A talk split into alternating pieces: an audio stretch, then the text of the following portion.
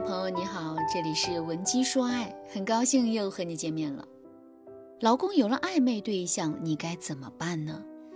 翟女士最近就遇到这个问题。翟女士今年三十六岁，结婚已经八年了，女儿呢正在上小学，儿子刚一岁，家里的经济状况是越来越好了，所以啊，翟女士的小日子一直过得非常不错。但是最近，翟女士在打扫家里的时候，突然看到老公手机来了一条消息，上面写着：“大叔，你到家了吗？我发现我今天有点想你了，明天上班见哦。”翟女士心里一惊啊，立刻解锁了老公的手机，发现这条消息啊是一个女生发来的，老公给女生的备注是市场部实习生杨璐，而且更可疑的是，老公和女生之间的聊天记录是空白的。这说明啊，他们之前的聊天记录应该是被老公刻意删除了。翟女士说：“老师，我看到这条消息后，就截图发在自己的手机上，然后我就想办法用代购的名义加了女生的微信。我本来打算今天晚上就和我老公大闹一场。如果我老公的解释不合理，我明天就去他们公司找这个女孩，好好教育她一顿，问问她为什么要招惹有妇之夫，问问她为什么要破坏人家家庭，当小三。”我想知道什么样的父母才能教出这样的女儿。看着翟女士又气又急的样子，我忙安慰了她好一会儿。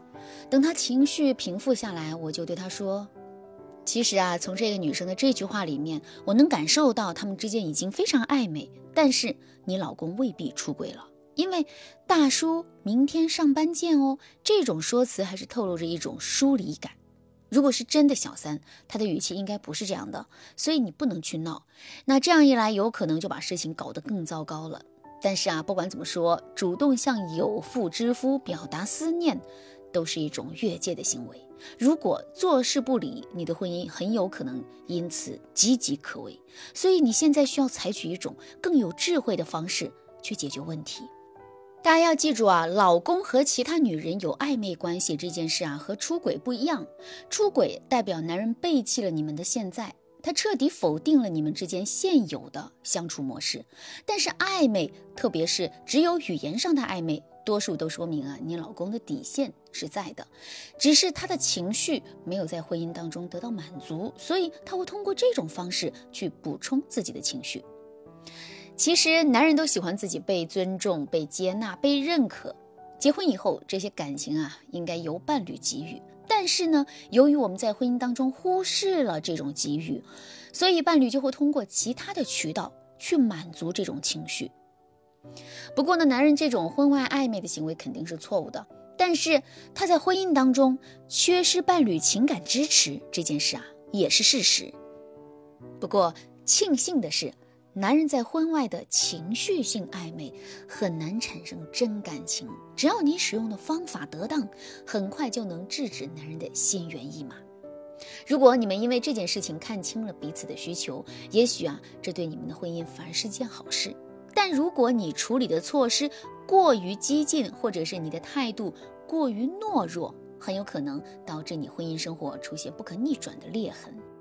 如果你也遇到了老公有暧昧对象的情况，不要犹豫了，赶紧添加我们分析师的微信文姬零三三，文姬的全拼零三三，我们会为你制定有针对性的策略，在他离出轨只有一步之遥的时候，把他拉回来，让婚姻早日回归正轨。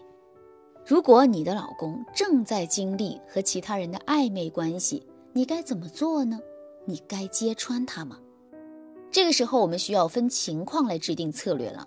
第一种情况是你抓到老公在线下搞暧昧，比如说你和老公在同一个公司，有一次呢，你去他们部门找他，发现他和另一个女孩子勾肩搭背，两个人亲亲热热的在那里互相调笑。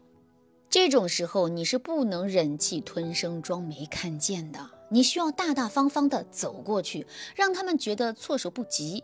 如果你老公表现得很尴尬，你就和他说一件工作上的事儿，然后走开就行。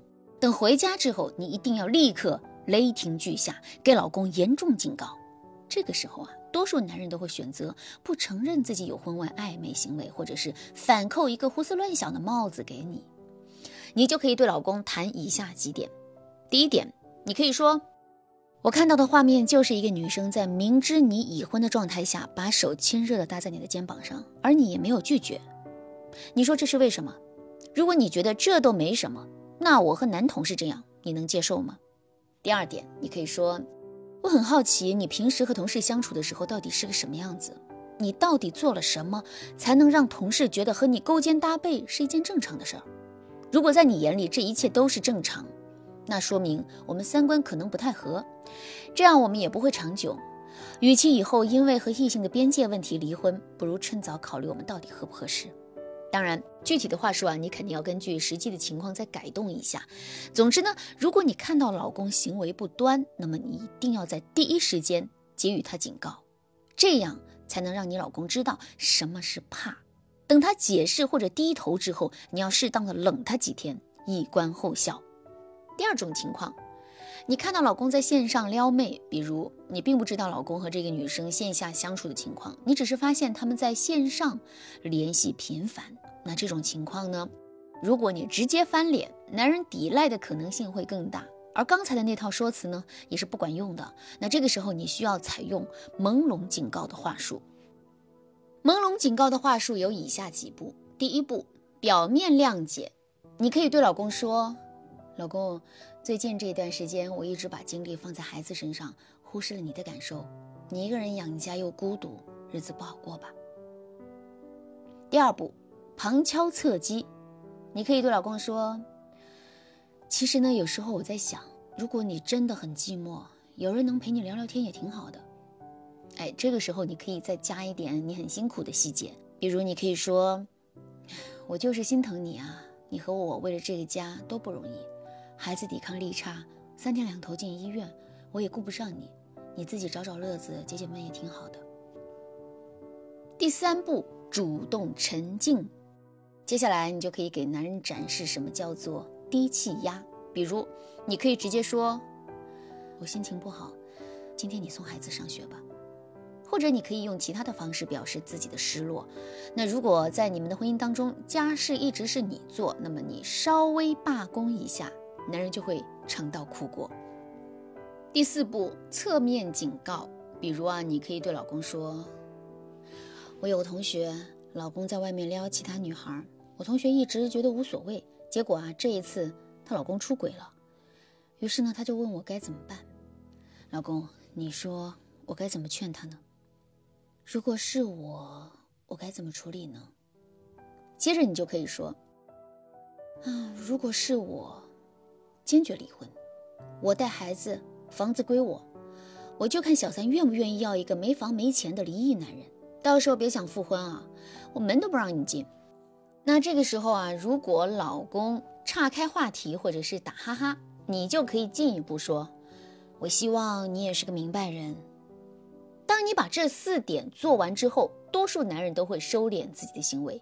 那这个时候，你就可以利用隐形的优势给男人提要求了。总之，如果男人只是一时和女同事或者其他异性搞暧昧，没有进一步的越轨行为，你用这种方法才能让男人感觉到怕。如果你直接去闹，反而会显得你小题大做，男人会理直气壮地反驳你。聪明女人一定要学会四两拨千斤。当然，老公搞暧昧的对象不同，解决方案也会有差异的。